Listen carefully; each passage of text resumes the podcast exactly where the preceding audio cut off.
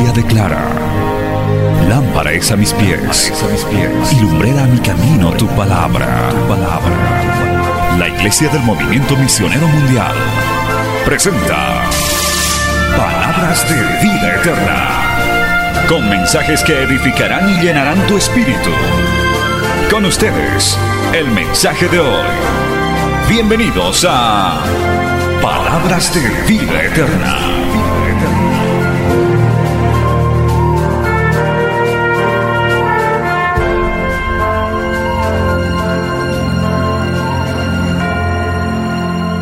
Efesios capítulo 4, por favor. Vamos a ir al verso 17. Gloria al nombre del Señor. Vamos a ir al verso 17 y vamos a leer hasta el verso 24. Póngase de pie para leer esta porción de la palabra del Señor. Gloria a Dios. Leemos Efesios capítulo 4, versos 17 al 20. Y ya no nos distraemos con nada.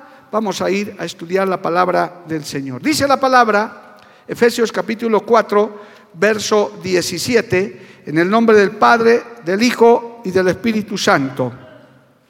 Esto pues digo y requiero en el Señor, que ya no andéis como los otros gentiles, que andan en la vanidad de su mente, teniendo el entendimiento entenebrecido, ajenos de la vida de Dios, por la ignorancia que en ellos hay, por la dureza de su corazón, los cuales después que perdieron toda sensibilidad, se entregaron a la laxivia para cometer con avidez toda clase de impureza.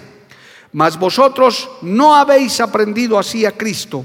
Si en verdad le habéis oído y habéis sido por él enseñados conforme a la verdad que está en Jesús en cuanto a la pasada manera de vivir, despojaos del viejo hombre que está viciado conforme a los deseos engañosos y renovaos en el espíritu de vuestra mente y vestíos del nuevo hombre creado según Dios en la justicia y santidad de la verdad. Palabra fiel, digna del Señor.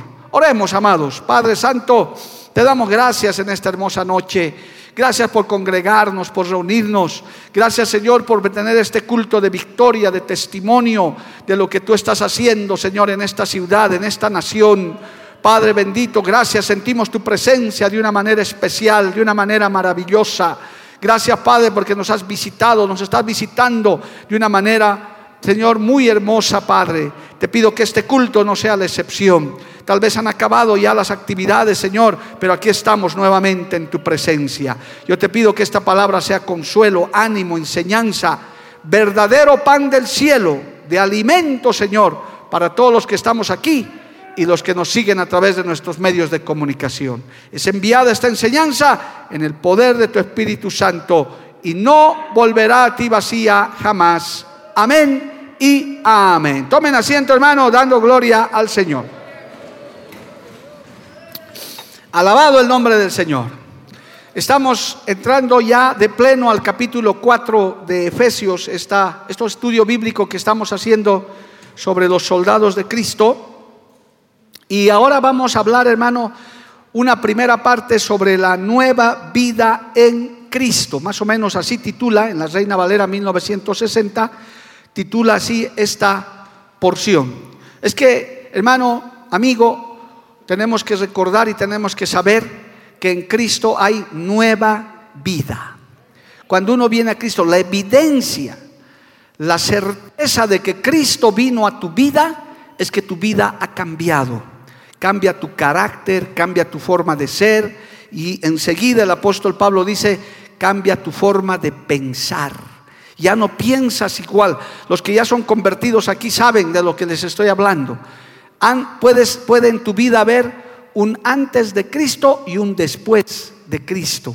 Por eso hasta celebramos dos nacimientos, nuestro nacimiento humano carnal y nuestro nacimiento, nuestro nuevo nacimiento espiritual. Alabado el nombre de Jesús. Si alguien le dice que es cristiano, que es cristiana, tiene que conocer que su vida ha cambiado porque hay mucha gente que dice, soy cristiano, soy cristiana, pero su vida no ha cambiado, siguen cargando sus pecados, siguen viviendo como siempre, con envidias, con rencores, con chismes, con mentiras, con lo que sea. Eso quiere decir que muy probable que esa vida no ha tenido una experiencia genuina y verdadera en el Señor. Así que hay que asegurarse de eso, amado hermano. No solamente venir a la iglesia. El venir a la iglesia es algo muy bueno, pero tiene que experimentarse una nueva vida en Cristo, un nuevo nacimiento, como dice la palabra del Señor. Aleluya. Mientras no tengas esa experiencia, tienes que esperar en Dios y anhelar ese toque, esa experiencia con el Señor. Hay algunos que creen que es a través del bautismo, personas que a veces nos piden, pastor, yo quiero bautizarme, quiero seguir a Cristo, pero a veces no son ni convertidos. Por eso les damos clases de doctrina, les enseñamos. Y ciertamente un mínimo porcentaje se da cuenta que ni siquiera está convertido. El bautismo no es para salvación, no es para conversión. El bautismo es un mandato para testimonio. ¿Cuántos decimos amén, amado hermano? Entonces es bueno aclarar esto porque el apóstol Pablo comienza indicando que esto viene por la mente. Leamos el verso 17. Dije, dice, esto pues digo y quiero en el Señor, que ya no andéis como los otros gentiles que andan en la vanidad de su mente, y escuche, teniendo el entendimiento entenebrecido, ajenos de la vida de Dios por la ignorancia que en ellos hay y por la dureza de su corazón. Es decir, hermano, esto también es mental, esto viene en la mente. Por eso es que cuando uno viene a Cristo cambia su, manera también de pensar. Su mente es renovada, alabado el nombre de Jesús. Yo le quiero leer un texto tremendo, hermano, que en lo personal a mí me ha bendecido mucho, para que usted vea cómo opera el Señor en nuestra mente. Primera de Corintios, capítulo 10, alabado el nombre de Jesús. Mire, este texto yo lo tengo, hermano, marcado, me ha bendecido mucho, especialmente cuando uno tiene batallas en la mente. Primera de Corintios, capítulo 10. Lea conmigo el verso 5, por favor. El verso 5. Eh, Primera de Corintios 10, 5. Gloria al nombre de Jesús. Dice, pero de los más de ellos no se agradó Dios por lo cual quedaron postrados en el no. No ese es el texto, puede ser segunda de Corintios, perdón, tal vez ha anotado mal. Gloria a Dios. Segunda de Corintios, eso es, gracias, ese es el texto, me equivoqué. Segunda de Corintios 10, 5 dice, desibando argumentos y toda altivez que se levanta contra el conocimiento de Dios. Esta frase me gusta y llevando cautivo todo pensamiento a la obediencia a Cristo. ¿Cuántos dicen amén, amado hermano? Es que en la mente humana suceden muchas cosas, hermano. Es más, la concupiscencia, el pecado, nace en la mente de la persona. Porque en nuestra mente está siendo, en nuestra mente está siendo bombardeada todo el tiempo con toda clase de pensamientos, imágenes, o sonidos, escuchamos palabras, vemos cosas y todo eso bombardea nuestra mente, amados hermanos, y inclusive el pecado se concibe en la mente, se comienza a planear en la mente. Y dice la Biblia que de la mente baja al corazón y del corazón se ejecuta. ¿Por qué dice corazón? Porque ahí está la voluntad, ahí están nuestras emociones. Entonces tenemos que tener mucho cuidado con la mente. Este texto es muy lindo, si usted quiere marcarlo, hasta puede ser materia de un estudio bíblico. Dice claramente, desibando argumentos, es decir, hermano, nos bombardea el mundo con muchas cosas, inclusive no hay Dios, estás perdiendo tu tiempo, que la ciencia dice esto, que la ciencia dice, dice esto otro, argumentos y toda altivez que se levanta contra el conocimiento de Dios. Inclusive hay teorías científicas entre comillas, muy bien fundamentadas, que hasta te pueden hacer confundir decir, no hay Dios, no existe Dios, no, no hay tal cosa, hasta con argumentos científicos. ¿Qué hay que hacer con todos esos argumentos, con toda esa altivez? Dice, que, que quieren destruir el conocimiento de Dios, hay que llevar cautivo todo pensamiento a la obediencia a Cristo y su palabra. Alabado el nombre del Señor. Amén, amado hermano. Por eso es que el apóstol Pablo comienza diciendo que ya no andemos como andan los gentiles, en la vanidad de su mente. Antes cuando no éramos creyentes, hermano, y los que todavía no lo son, todo está centrado en esta tierra. Por eso hay las luchas políticas, sociales, económicas, porque el ser humano que no conoce a Dios piensa que todo está en esta tierra que aquí hay que disfrutar, aquí hay que tener plata, aquí hay que tener esto, aquí hay.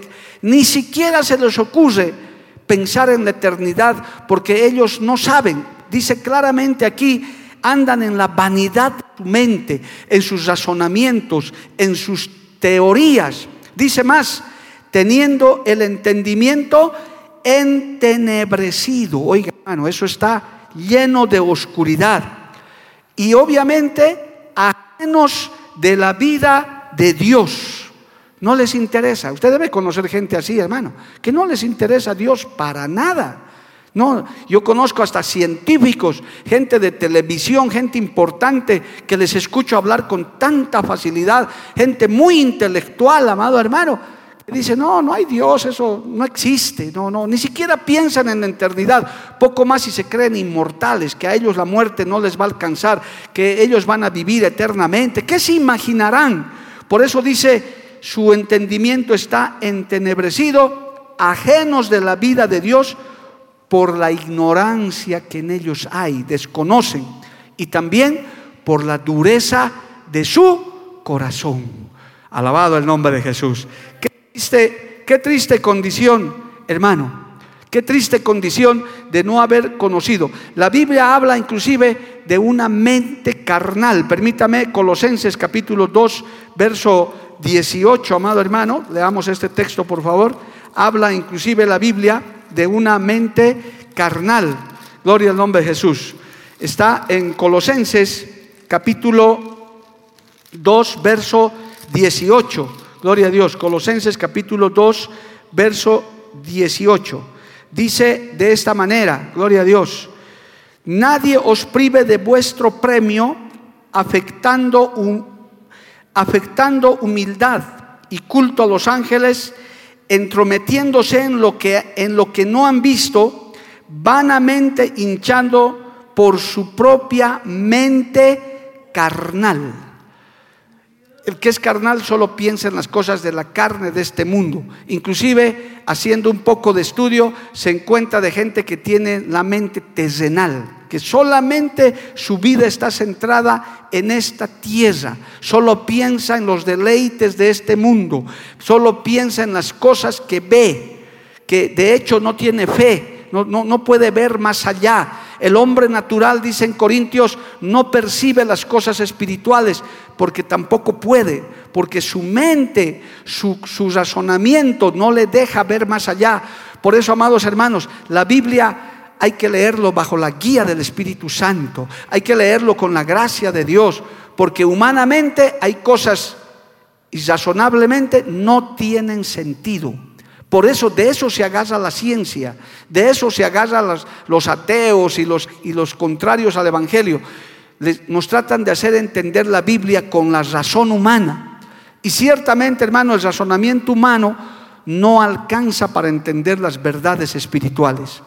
Es solamente con el cambio que hace Cristo en nuestra mente y en nuestro corazón que nosotros podemos percibir las cosas espirituales. ¿Cuánto dicen amén, amado hermano? No hay otra forma.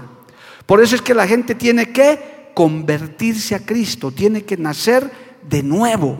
Los que hemos experimentado eso podemos decir amén, pero hay gente que tal vez nos está viendo, nos está oyendo, que dice, no sé, qué está hablando este predicador? ¿De qué dimensión nos está hablando?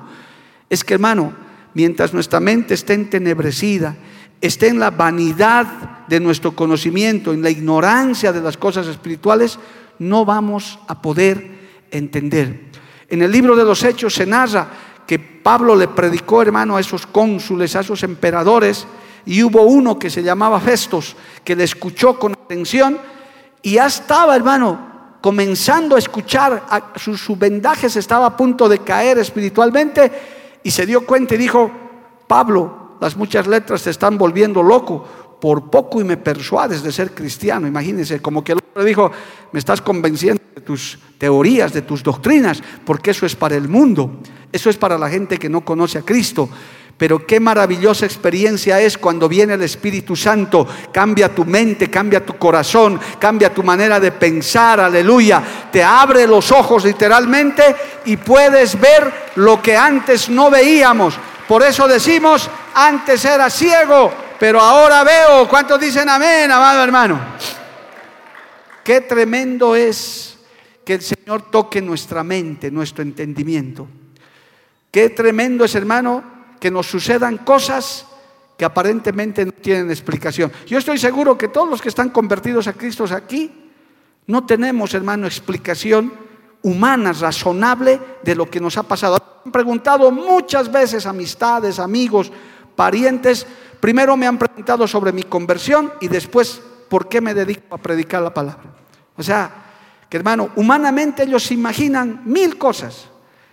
Humanamente ellos me, preguntaron primero, ¿y de cómo te has convertido? ¿Qué, qué te ha pasado? Cuando uno les explica lo que les ha, le ha pasado, ellos no entienden. Mi testimonio se resume en pocas palabras. Me he dormido mundano y me he despertado cristiano.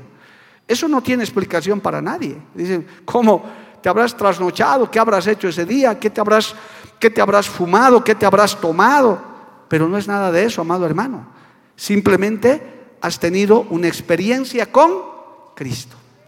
Ahora, si usted me pide detalles humanos razonables, no sé, hermano. Solo sé que Cristo me habló hace casi 40 años. Cuatro, cinco palabras. Y mire esta locura, ya me van a durar 40 años aquí.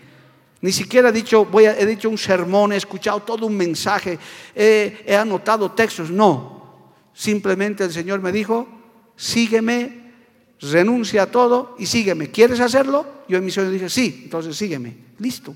Me desperté y estaba llorando. Me había convertido a Cristo. Alabado el nombre de Jesús.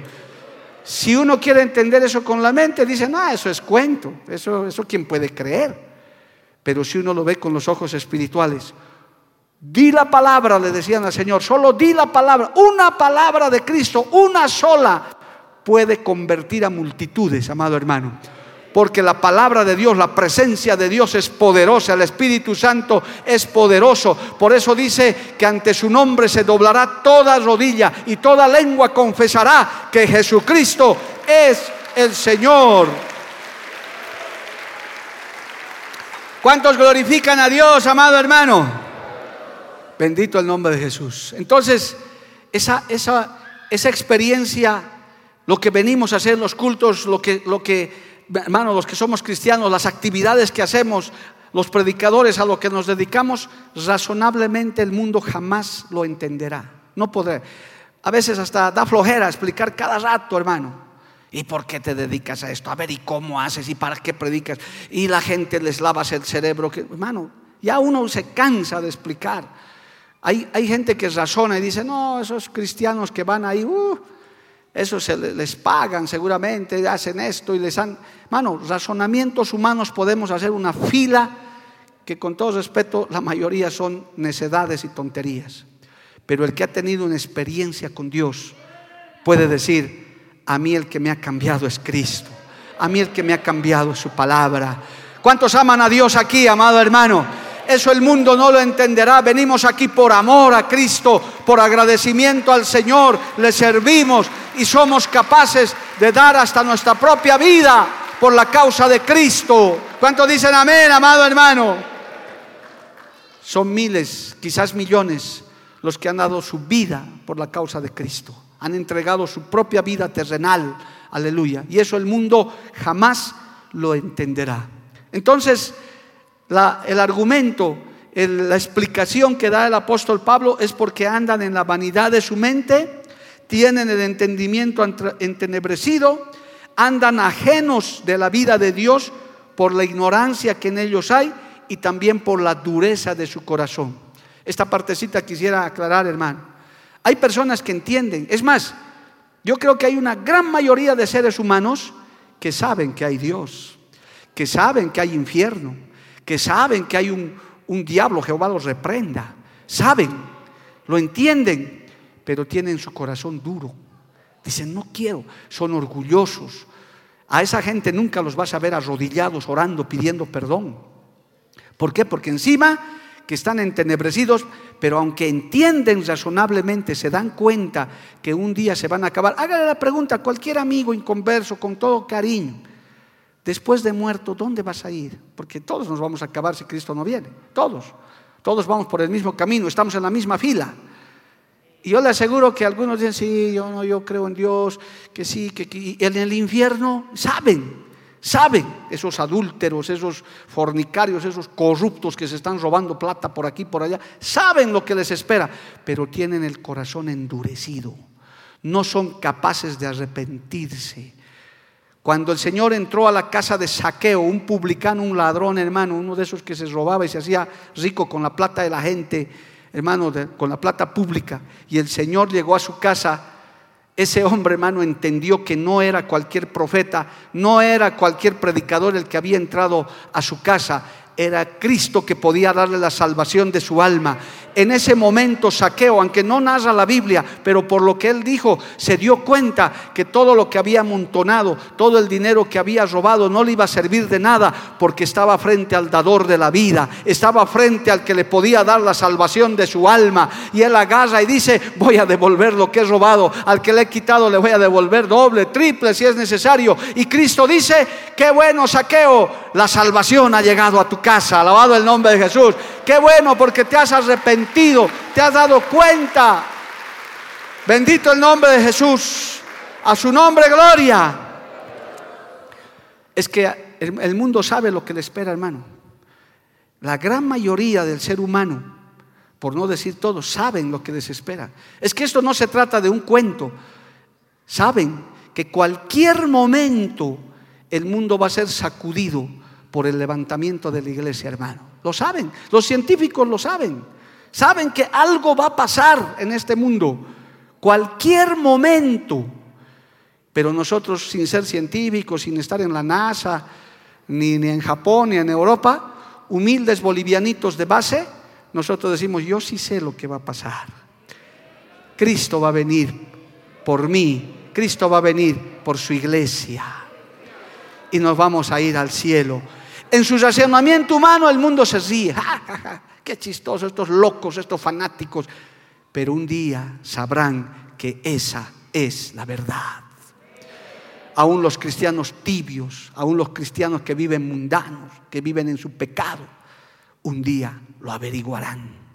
Pero los que estemos firmes, los que estemos luchando cada día la batalla, de los que Dios tenga misericordia, hermano, en el espíritu y con la mente de Cristo entendemos y decimos, ven Señor por tu iglesia, que nos estamos preparando, alabado el nombre de Jesús. El mundo no lo entiende, pero su iglesia lo entiende. El mundo no razona, pero nosotros sabemos que hay un Cristo vivo que en esta misma noche está en medio de nosotros, haciéndonos entender esa palabra. ¿Cuántos dicen amén, amado hermano? Dale un aplauso al Señor, aleluya. A su nombre, gloria. Entonces, eso, el único, ese gloria a Dios que usted acaba de dar, el único que puede provocar es eso Cristo, hermano. Siempre aclaro, porque ahora que la iglesia se conoce en todas partes, piensan que esto lo ensayamos, que lo preparamos, que usted es, parte de un repertorio, como cuando prepara, eh, hermano, un show para que la gente nos mire que ya está todo programado. Los de aquí dicen aleluya, los de allá gloria a Dios, no se olviden los de atrás, Cristo vive. Eso, eso piensan ellos. No saben que eso le sale a usted del espíritu, del corazón. No saben que es el Espíritu Santo que le hace levantar su mano y le dice, Señor, gracias, Padre, porque yo entiendo, yo percibo las cosas espirituales, no porque sea mejor que nadie, sino porque tú has cambiado mi mente, has cambiado mi corazón, has cambiado mi forma de ser. ¿Cuántos levantan su mano y le alaban a Dios, hermano? ¿Cuántos testimonios hablando con ustedes, hermano, de familiares que inclusive en días feriados que a veces ayunamos, en vigilias que hacíamos, en campañas, hay familiares que no entienden, toleran, aceptan, dicen, pero, ay, mi mamá, iglesia nomás, ay, mi hijo, que se va con su guitarrita a tocar, no entiendo, dicen ellos, no entiendo. Claro, no lo pueden entender con la mente humana. Solamente se entiende con el Espíritu Santo que ha copado nuestra mente, nuestro corazón. Por eso el mundo es insensible, por eso el mundo está entenebrecido, hermano, porque están ajenos a la vida de Dios. Y claro, a continuación el apóstol Pablo dice, los cuales, en el verso 19, Efesios 4, 19, los cuales después que perdieron toda sensibilidad, se entregaron a la lascivia para cometer con avidez toda clase de impureza. Ese es el hombre sin Dios, violador, ladrón, mentiroso, corrupto, envidioso, rencoroso. Y bueno, todo, todos los frutos de la carne que además están en Gálatas. ¿Por qué? Porque viven ajenos a eso. Y eso éramos muchos antes, hasta que Cristo vino a nuestra vida. ¿Y qué ha hecho? Nos ha cambiado. Por eso el verso 20 es clave. El verso 20, hermano, dice, mas vosotros no habéis aprendido así a Cristo. ¿A qué venimos a la iglesia, hermano? Martes, jueves, a veces hasta cuatro o cinco veces a la semana. A aprender más de Cristo, a oír su palabra. Si tenemos ese libro que hemos escrito, eso es pura palabra, hermano, eso es, eso es un bosquejo. No es que estamos enseñando otra cosa o cualquier otro libro, buen libro cristiano que gracias a Dios los hay. Pero fundamentalmente, ¿qué venimos a aprender? Su palabra. Yo creo y considero lo que muchos predicadores dicen.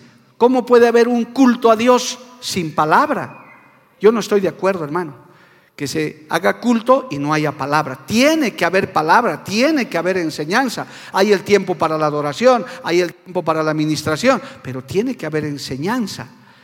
Porque de esa manera uno va llenando su mente de Cristo. Uno va llenando su mente de Dios. Por eso antes cantabas tus cancioncitas mundanas en tu cabeza, ahora están llenas de coros y de himnos. Gloria al nombre de Jesús. Difícil que estés cantando tus cancioncitas que antes te gustaba, ¿verdad? Que no voy a ni mencionar por si acaso, pero ya sabes de lo que te estoy hablando.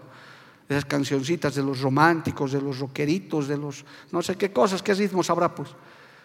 Pero ahora, ¿de qué se te está llenando la mente? De coros, de himnos.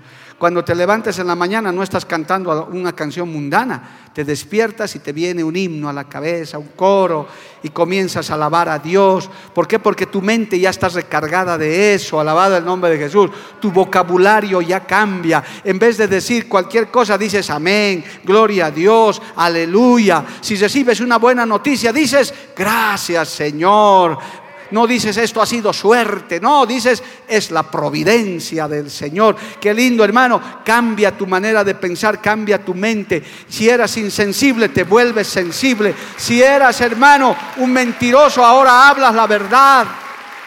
¿Cuántos dicen amén, amado hermano? El apóstol Pablo en, en Filipenses dice esto, mire, para que cómo se muestra todo esto, amado hermano. Filipenses capítulo 4 verso 8. Aquí hay otro mensaje para los predicadores que quieren predicar.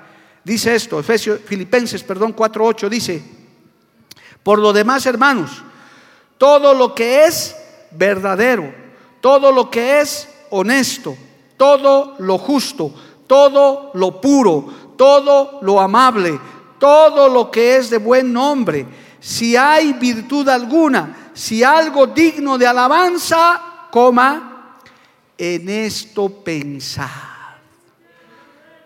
Es como que tu mente se llena de lo verdadero, de lo honesto, de lo justo. Ahora pongamos al revés, ¿cómo es la mente sin Cristo? Está pensando en lo falso, en lo deshonesto, en lo injusto, en lo impuro. De amable no tiene nada, es un grosero de esos, hermano. Todo lo que es, todo lo de mal nombre. Por eso ¿Ha visto, hermano, la gente sin Cristo de su corazón las malas palabras? Yo conozco gente que de 10 palabras, 8 son groserías, hermano. Esa es su forma de hablar. Todo el tiempo. Que palabras irreproducibles. Porque de eso está saliendo. Su mente está lleno de eso. Eso es lo que está escuchando. Todas esas vulgaridades. Todos esos, esos lenguajes obscenos. Eso es porque su corazón está entenebrecido, su mente. Pero el que tiene a Cristo piensa en todo lo justo, todo lo verdadero, todo lo amable, todo lo de buen nombre, si hay virtud alguna, si algo digno de alabanza, en esto pensad. Y eso se nota hasta en tu forma de ser. Alabado el nombre de Jesús. Eso es tener la mente de Cristo.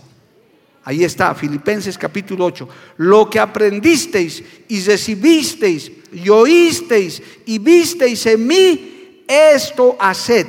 Y el Dios de paz estará con vosotros. Ese es el verdadero cristianismo, ese es el verdadero cambio, hermano. Ahí es donde sucede y es progresivo. Eso hay que irlo alimentando, eso hay que irlo trabajando. Por eso, hermano, hay que venir a los cultos, hay que estar leyendo la palabra, hay que estar oyendo la radio, hay que estar viendo la televisión, hay que escuchar mensajes, alabado el nombre de Jesús. Eso alimenta tu mente, eso alimenta tu corazón. Eso se nota, hermano, del creyente que está en plena comunión con Dios. Ni siquiera él tiene que decir nada o ella tiene que decir algo. Se le nota hasta en su forma de comportarse. Por eso hay una frase por ahí que dicen, este hermano, esta hermana está lleno de Dios. Qué lindo, gloria al nombre de Jesús. Ojalá y pudiéramos decir de todos eso. Qué hermana más llena de Dios, qué hombre más lleno de Dios, porque en su forma de ser, en su forma de pensar, en su forma de hablar, no hay odio, no hay rencor, no hay murmuración, no está torciendo la mirada y matando con la mirada, no está escuchando cosas obscenas, no está envidiando a nadie nada, en todo está glorificando, en todo está alabando, aún en la prueba, aún en la lucha, aún en la batalla, ese creyente sigue alabando a Dios, esa mujer, ese hombre sigue adorando al Señor, porque vive y, y vive para Cristo y tiene la mente de Cristo. A su nombre sea la gloria. Por eso dice el verso 20, mas vosotros no habéis aprendido así a Cristo si en verdad le habéis oído y habéis sido por él enseñados conforme a la verdad que está en Jesús. Esto es una aclaración muy importante, hermano. Si en verdad le habéis oído. Porque también hay gente que viene al culto, viene a la iglesia, no solo meses, a veces años, y su vida no cambia nunca. Yo personalmente conozco a varios así, hermano, inclusive religiosos, gente que, que hasta habla. Alguna vez he conocido un personaje público, que por respeto no voy a nombrar, un político de la antigua generación, que decía que había leído creo que diez veces la Biblia y siempre andaba con un rosario en su mano. Tal vez los antiguos saben de quién estoy hablando. Siempre se jactaba de eso agarraba su rosario ahí. Yo he leído diez veces la Biblia y era... Pues, por eso dice el apóstol Pablo, la letra mata, pero el espíritu vivifica. Puedes leer esta Biblia, cualquiera lo puede leer, pero es otra cosa hacerlo vida, en, practicarlo, ponerlo en práctica, que es la parte más difícil, amado hermano. Porque uno puede leer, y, y qué bien que leas la Biblia, hay que leer la Biblia, pero mejor es practicarlo. ¿Qué dice el apóstol Santiago? No solamente sean oidores, sino sean hacedores de la palabra. No sean tardos para oír, no sean tardos para poner en práctica, hermano. Y eso a veces fallamos todos, tenemos esas luchas. Pero mientras más vayamos escuchando, mientras más nos vayamos llenando de Dios, vamos a ir creciendo espiritualmente, vamos a ir cambiando, especialmente en nuestra mente en nuestro corazón, que es de donde mana las cosas. Dice que del corazón, de la abundancia del corazón habla la boca. Que hermano, aún dice la Biblia que nuestros ojos son como lámparas, son las luces del cuerpo que nosotros, las cosas que vemos o nos edifican o nos pueden destruir. La lengua, dice la boca, hermano, que tiene poder de la vida o de la muerte. O sea, esto es algo muy completo que el Señor quiere que hagamos, que el Señor quiere que lo practiquemos. Alabado el nombre de Jesús una nueva vida en Cristo. De lo contrario, hermano, gloria a Dios, si oímos, hermano, ligeramente, sin tomar de mucha importancia, no va a haber cambio. Por eso ese verso 21 es importante. Si en verdad habéis oído al Señor, qué tremendo, amado hermano, si realmente habéis aprendido Hay una versión que dice así, en la versión inglesa, este texto 20 dice, parafraseando Efesios 4, 20 y 21, dice así, pero vosotros no habéis aprendido así de Cristo, si es que en verdad le habéis oído y habéis sido por Él enseñados, conforme la verdad que está en Jesús. El apóstol Pablo comienza recordándoles que ellos han recibido el Evangelio y aprendido del Señor Jesucristo, que es la verdad. El predicador predica, el maestro enseña, pero es el Espíritu Santo el que te hace entender la palabra de Dios. Voy a volver a repetir. El predicador predica, el maestro enseña, el evangelista testifica, en fin, pero el que te hace entender esas verdades es el Espíritu Santo de Dios. Ahí está el gran detalle, hermano. Por eso hay personas que no tienen trato con Dios. Aman a Dios, temen a Dios, les gusta el Evangelio, son simpatizantes, pero no han tenido un trato genuino y verdadero. Por eso hay muchas cosas que no entienden y hasta otras discuten contradicen, no están de acuerdo. Pero qué diferente es cuando viene un trato de Dios a tu vida. Cuando el Espíritu Santo te hace entender. Hay un verso famoso en Juan capítulo 14, permítame hermano, tenemos unos minutos todavía. Yo espero que usted esté entendiendo esto con la ayuda del Espíritu Santo, hermano. Gloria a Dios. Juan capítulo 14, verso 6, este es un texto famosísimo que dice así, Jesús les dijo, yo soy el camino y la verdad y la vida. Nadie viene al Padre sino por mí. Escucha esto a continuación. Si me conocieseis, también a mi Padre conocerías. Y desde ahora le conocéis y le habéis visto. Alabado el nombre de Jesús. El camino, la verdad y la vida contundente. Nadie viene al Padre si no es por mí. ¿Quién dijo eso? Cristo. ¿Alguien más dijo eso? Nadie.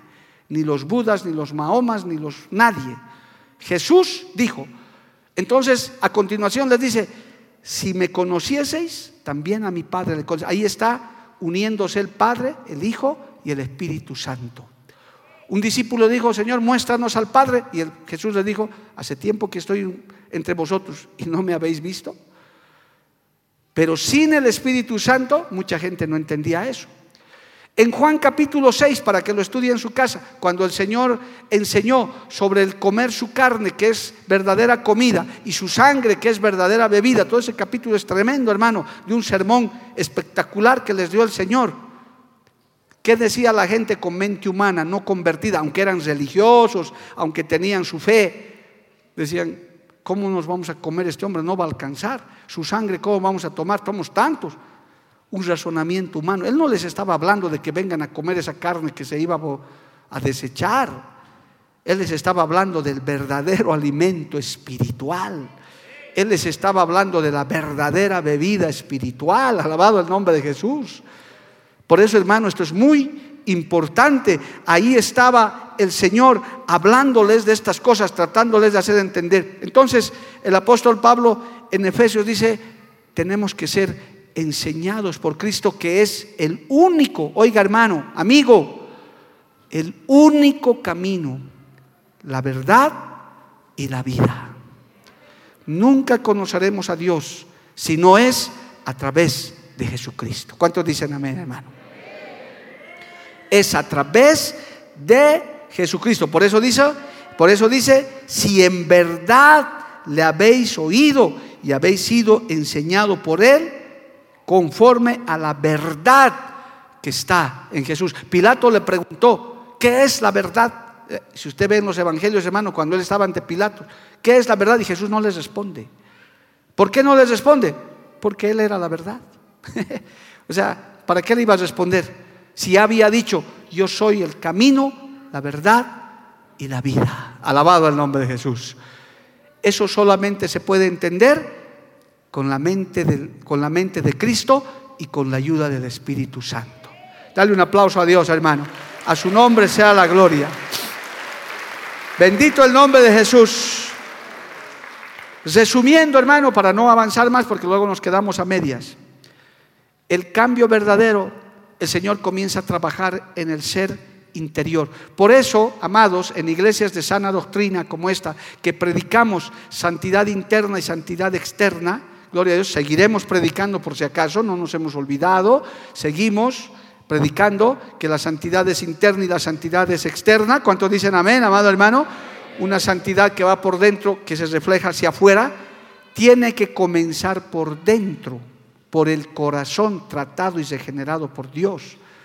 Te vas a, vas a comenzar a guardar la santidad externa cuando Cristo haya tratado tu, corazón internamente, tu mente, te hayas convencido de que tienes que ser santo por dentro y por fuera. Cuando me refiero a fuera es a nuestra apariencia personal.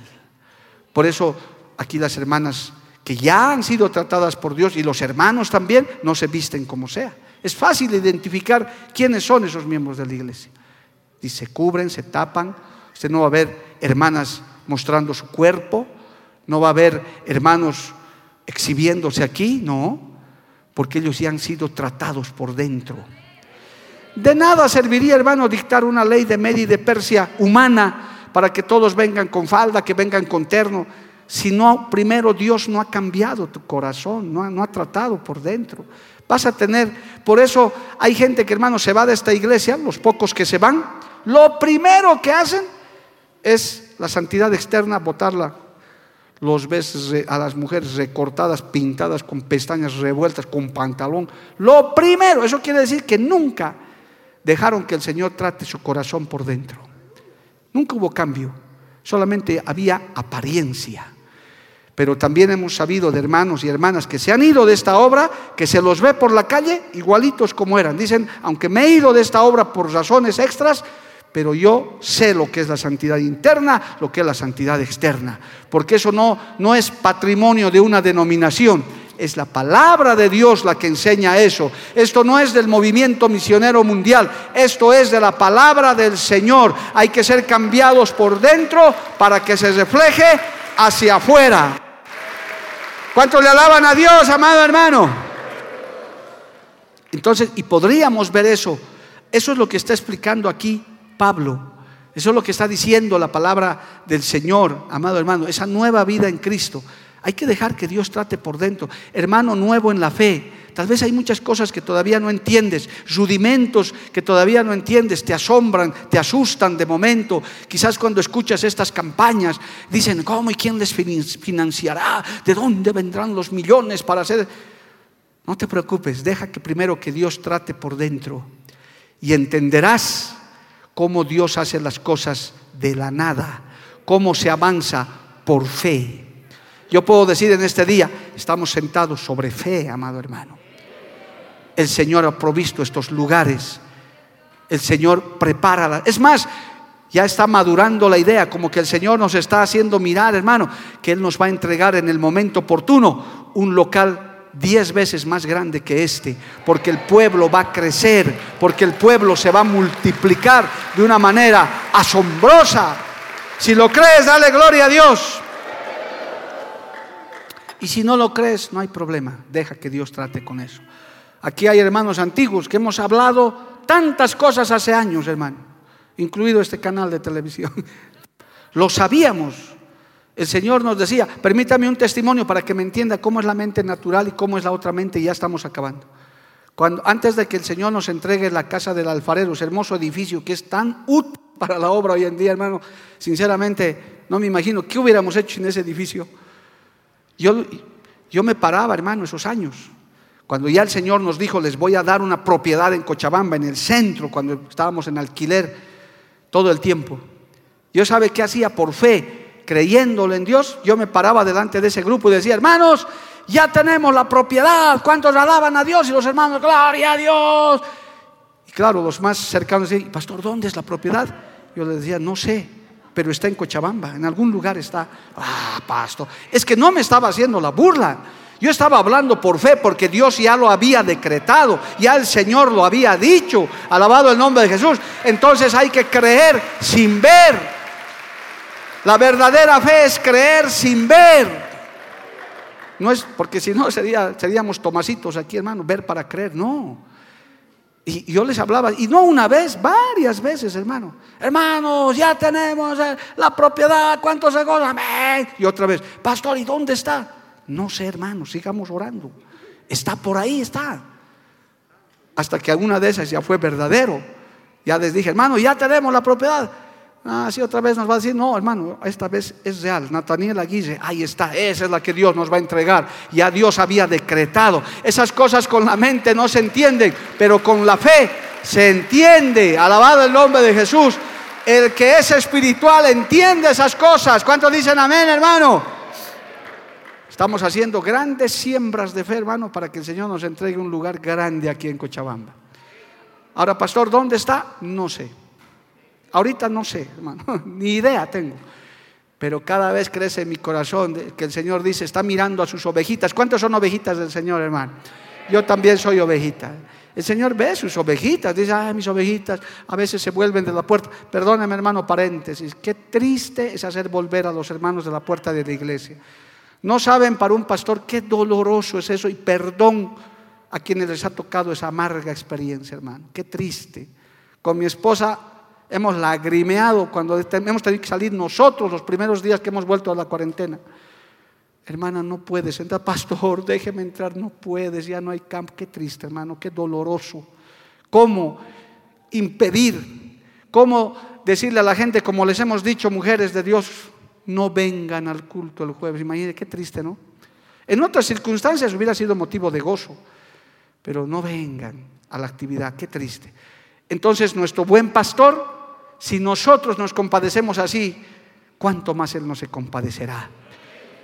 Él está viendo eso y de seguro nos está preparando un nuevo lugar. Está mirando, ¿dónde irán mis ovejitas de la iglesia central? Tengo que prepararles un lugar que comiencen a orar. Él nos dará la orden en cualquier momento. Comiencen a clamar, comiencen a buscar y el Señor va a recorrer los terrenos, las propiedades de Cochabamba y va a mirar, no, está muy pequeña para cinco mil, esta yo creo más grande. A ver, con estas instalaciones y Dios abre puertas y Dios prepara las cosas y el pueblo cree porque nuestra mente, nuestro corazón ha sido cambiado. Yo creo en un Dios obrador de imposibles. Yo creo en un Dios todopoderoso, en un Dios que todo lo puede. ¿Cuántos dicen amén, amado hermano? A su nombre, gloria. Y tenemos que estar muy sensibles a los tratos de Dios, aleluya. Por eso es importante, hermano, permítame en este minuto final que usted tenga un trato con Dios por dentro, que Dios le cambie primero por dentro, que le ponga la convicción de fe. Para empezar, y con todo cariño les digo, a los que se están añadiendo a esta obra en este tiempo, que son ya incontables, que Dios le ponga la convicción de que Dios te ha traído esta obra. Seas recién convertido o te hayas saltado de un rebaño por X o Z razón, que no es pecado si es que es por la razón lícita. Hermano, pero que tengas esa... Segundo, que sepas que estás en el lugar correcto y le digas al Señor, Trata con mi vida, Señor. Cámbiame para que yo pueda entender, para que yo pueda ayudar en esta iglesia. Porque de nada va a servir que te pongamos normas, reglas, si es que tu corazón, tu mente, como hemos estudiado en esta noche, no cambia, no se transforma. Queremos que estés en la obra del Señor, alma, vida y corazón. Alabado el nombre de Jesús que seas parte de estos proyectos, que pongas la mano en el arado, pero con convicción de decir yo estoy apoyando la obra de Dios. ¿Por qué? Porque Dios me trajo a este lugar. Yo debo servir aquí, yo debo trabajar aquí, yo debo ser parte de esta iglesia. No somos los mejores, no somos los únicos, pero por algo Dios ha levantado esta obra en esta hermosa ciudad. ¿Cuántos decimos amén, amado hermano? A su nombre sea la gloria. Y termino en esta noche dándole gracias a Dios. Sí, déle un aplauso a Dios si quiere. Aleluya. Cuando el apóstol Pablo termina, ya la siguiente, en el siguiente culto vamos a ver la pasada manera de vivir pero el Señor, la palabra de Dios a través del apóstol Pablo dice, hazle un corte. Hasta aquí hiciste lo que querías, pensabas lo que querías, sentías lo que querías. A partir de aquí, tu vida ha cambiado. Ya tienes que olvidarte de las cosas pasadas. Hermanos queridos, no es tiempo de retroceder. Ya no tienes para qué mirar atrás. Ya no tienes para qué mirar tu vida pasada, lo que hacías o dejabas de hacer, tal vez eh, tu negocio que tenías. Yo no sé, de dónde Dios te ha sacado. Ya no mires atrás, hermano. Mira adelante. Más bien por el contrario, dile, Señor, renueva mi mente, renueva mi corazón. cambia mi vida. Cada día, jóvenes, adultos, ancianos, Señor, cambia mi vida, transfórmame, hazme crecer, que mi mente cambie, que mi corazón cambie, que cada día me acerque más a ti. Y, ciertamente, hermano, el buen alfarero, como barro, nos va formando cada día, nos va transformando. Y vamos creciendo y vamos asumiendo nuevos retos. Esta iglesia Dios le ha entregado estos retos porque sabe que podemos hacerlo con su ayuda que podemos dejarnos guiar por Dios, Él puede entregarnos cosas mayores. ¿Cuántos creen eso, amado hermano? Si Dios te ha entregado algo, hermano, hermanita, Dios te puede dar mucho más todavía. Pero deja que Dios trate con tu vida internamente, en tu mente. Siempre sé positivo, piensa, sé optimista Sé, hermano, de una mentalidad como la que hemos leído, todo lo puro, todo lo justo, todo lo honesto. No seas de esos pesimistas que está pensando en el mañana, un día negro. No, piensa que Cristo está con nosotros, que el Señor está con su iglesia. en el libro de Isaías dice, ¿quién eres tú para tenerle miedo al hombre, para tenerle miedo al mortal? No les hagas caso, usted siga avanzando porque Cristo el Todopoderoso va delante de nosotros. Dale un aplauso, póngase de pie hermano. Vamos a orar por esta palabra. Alabado el nombre de Jesús. Aleluya. Démosle gracias a Dios por esta palabra. Y tal vez en esta noche sea que tú le digas al Señor, cámbiame Señor, renuévame, ayúdame, hazme crecer por dentro también. Padre Santo, maravilloso, yo te doy gracias porque tu palabra es viva y eficaz, más cortante que espada de dos filos. Tú eres el Dios que cambia, que transforma. Limpia mi corazón, dile hermano, hermana, amigo limpia mi corazón, saca todo mal pensamiento. Ayúdame a crecer en ti, Señor. Renuévame en tu conocimiento, derribando argumentos y toda altivez que se levanta contra el conocimiento de Dios y llevando cautivo todo pensamiento a la obediencia a Cristo. Oh, aleluya. En esta noche, Señor, te pedimos, aún en medio de esta sociedad tan pecadora, Padre, vemos tanta cosa mala aún entre los políticos, Señor. Padre bendito, que tu iglesia, Señor amado, crezca en medio de estas aflicciones. Ten misericordia de nuestra nación, Señor amado, de nuestro país. Aquí está tu iglesia, Padre, para madurar, para crecer, para creer que tú puedes hacer grandes cosas. Desbarata toda trampa del maligno, toda artimaña, si Él está preparando algo contra su iglesia, contra nuestra nación, contra nuestras ciudades, en el nombre de Jesús en esta hora, queda desbaratado, Señor. Inoperante lo declaramos al diablo. Y nos declaramos en victoria, en bendición, en avance aún tú seguirás abriendo nuevos lugares de predicación, nuevos barrios, nuevas zonas. Levanta obreros, Señor, hombres y mujeres que nos ayuden a llevar este mensaje, Padre Celestial. Gracias, Señor. Gracias, Cristo Todopoderoso. Que esta palabra sea verdadero alimento, que esta palabra sea verdadero ánimo y aliento para seguir adelante. Vamos a adorarle un instante al Señor. Aleluya. Para que esta palabra, hermano, anida en su corazón y en su mente. Aleluya. Gracias Jesús. Él es Jesús quien venció en la cruz. Fue quien cargó, quien llevó nuestro dolor. Santo Dios. Jesús resucitó y por